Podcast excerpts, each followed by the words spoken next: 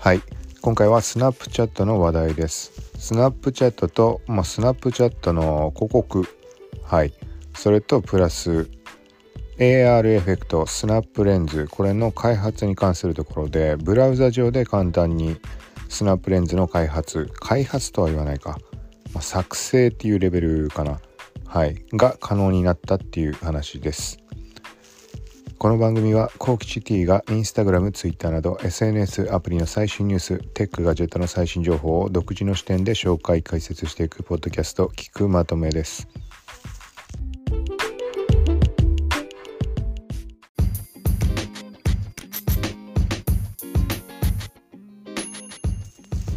はい。ということでさっきツイッターの方でこの件に関しては軽くツイートをしました。はい。でもうちょっと詳しく話すともともとスナップチャットのレンズ自体はまあ分かる人の方が多いと思うけど、まあ、聞いてる人次第だけど、まあ、ざっくり言うとインスタのエフェクトみたいな感じのものでそれの作成っていうのはまあ一般ユーザーも作成ができるようになってます。もうこの辺りもインスタと一緒。まあスナップチャットの方が先にやってたので、ま、インスタがエフェクトに関しては真似したって言っていいか分かんないけど、まあ、いろんなとこでも始まってるしはい。まあそんな流れがあってでスナップチャットの方に関してのその開発っていうのがまあごくごく普通に考えてインスタと同じくインスタでいうとこのスパーク AR みたいな開発用のソフトが必要です。パソコンの。はい。でそこに対して今日公開されたのがブラウザ上でスナップレンズ、まあ、エフェクトの作成が可能な、まあ、そういう機能って言ったらいいかな。はい。これが公開されました。はいでも公開されたっていうのは、まあ、海外のニュースメディアが今日っていう風に書き方をしてるからっていうだけで普段そのねスナチャの方のブラウザ上から何かを確認するってあんまりないので、はいまあ、ブログを見るとかはあるけどだから本当にそうかって言われてちょっと分かんないけど、まあ、一応そういう発表っていう感じになってます。はい、で実際に、まあ、それを見てみたんだけどえっ、ー、とねまあメディアに書かれたところと、まあ、そのままのところが多いけどもうちょっと掘り下げて話はできるかな。えっ、とまずこの作成できるっていうのはスナップ広告の機能として使えるってことです。なので一般一般ユーザーというかそのレンズを作るためだけに使うっていうのは多分できない感じかなと。はい。で実際にスナップ広告の画面の中に入るとまあ普通にあのどんなタイプの広告クリエイティブ作成するかっていうのを選択してでそこの項目にこのまあスナップレンズ AR フィルターの項目が追加されてます。はい、追加されたってことだと思うんだけど。はい、でそこでアップすると、まあ、なんかスマホのプレビューみたいな感じの画面が出てきて、まあ、モデルさんがこう画面に映ってる。はい。で、右側にテンプレートがずらっと並んでいて、まあ、検索をして出すことも可能だし、カテゴリーを選んで、そこから選ぶことも可能になってました。はい。で、あとは、自分のロゴ、ブランドロゴをアップロードして、で、画面の、まあ、設置可能な範囲があるのでそこを自由に動かして、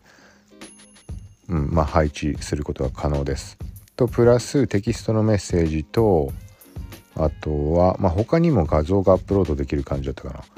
この元々のそのスナップチャットの広告の景色っていうのがはっきりわからないから何とも言えないけど、まあ、今言ったような感じになっていてでさらになんかカスタマイズもできるのかなまあ、テンプレートから選んだものって当然そのままの見た目になるんで、まあ、イメージつきづらいも何もないと僕インスタのエフェクトと同じ感じなんだけど、ま、例えばサングラスと帽子かぶってるものがあったりひげ面のものがあったりなんか顔がもう全体がキュウリになったりとかなんかそんないろんなのがあるんだけどはい。でそこに対してカスタマイズが多少なりともできるんだと思うんだよな。ちょっとそっちまで確認は取らなかったんだけどなんかそっちになったらもうソフトの方を使ってやってくれってことなのか。でもそのメディアに書いてあった方の内容を見ると選ぶだけではなくそのブラウザ上でカスタマイズもできるっぽい書き方はしてた気がします。はい。まあそんな感じで作れてでそれを広告として配信する。広告として配信するのが前提ってことだと思うので。はい。まあなんかそんな機能が実装されたという話でした。はい。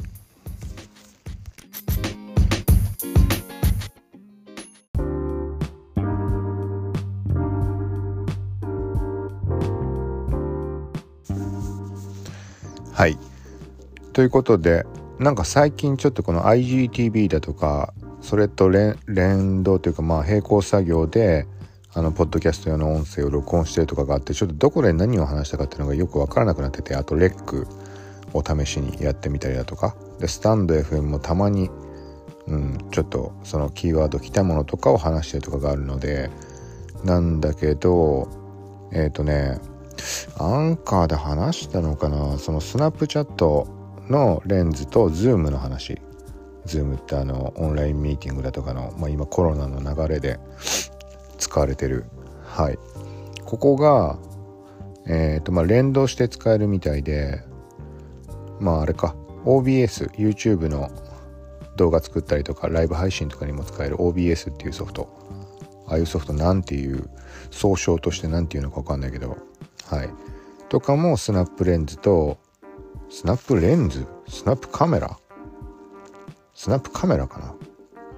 な？うんかも。スナップレンズはスナップレンズだもんね。そうその要はパソコンのモニター上でパソコンのカメラ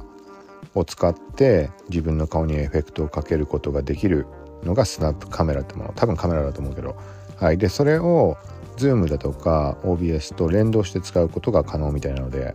はい。それをまあ知ったので今回の Zoom とかの流れで。まあ前からそれってできたらいいなっていう話はまあしてはいたんだけど。はい。でそれの開発を試すのにそのスナップレンズのちょっと名前がもう全部こっちになってるけど、まあ、開発用のソフトをインストールしてみてとかそういう状況が現状あります。多分ここで話したよね。うん。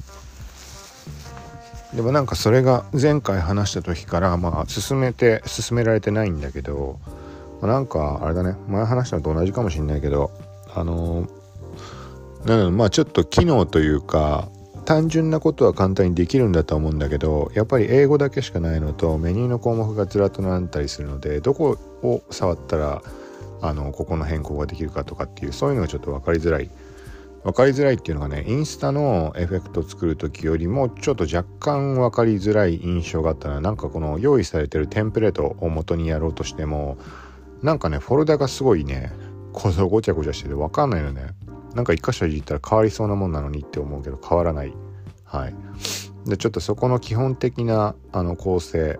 ソフトのメニュー関連の構成を把握してからじゃないとちょっと厳しいかなと、まあ、メニューの構成と、まあ、そうだねメニューの構成か。はい。なんかあのとりあえずデタラメなものを作るだけならまあできるはできる。あのテンプレートを呼び出してでなんか適当なものに差し替えてとか、うん、はできるんだけどなんか細かい調整とかっていうのはなんかちょっと難しいなと。ただしなんか触ってみた印象だとあの何、ていうのかな自由にできるというかまあインスタエフェクトもそんな触ってないからだけどなんかスナップレンズの方がパッと見た印象だとなんか細かになんかできそうなあくまでイメージだけどはいまあそんな感じを受けました。で確かあれだよね。スナップチャットの方はもうそのレンズの収益化って始まってるんだっけ？あれも結局あれかね？限定されたクリエイターのみってことなのか分かんないけど。うん。確かそんな話があってあとはちょっとこれは嘘かもしんないけどなんだっけな？なんか T シャツ販売とかなんかそんな感じの話があったような。ビット文字の話とは別で何かあった気がするんだよな、全体的にすなすなちゃ曖昧だけどとあとはインフルエンサー。まあついでに話しておくとなんかインフルエンサーの公式ストアみたいなものの話もあったよね。もうオープンしたのかね。もうインあのインスタの方が把握してるかインスタがでいうところのえっ、ー、とショッピングフロムクリエイターズ。はい。インフルエンサーが投稿内で紹介している商品をそのままチェックアウトで購入できるみたいな。はい。それのお店版みたいなイメージの話だった気がするかな。はい、まあ、なんかそんな感じでだからあれだね。国内だとそんなに砂茶の話って上がってこない印象はあるけど何ていうのそのスナップレンズとかに関してはねあの芸能人だとかそういうところが使って話題になってとかあると思うけどうん。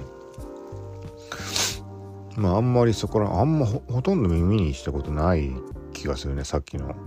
その公式ストアみたいなのとかも。うん多分。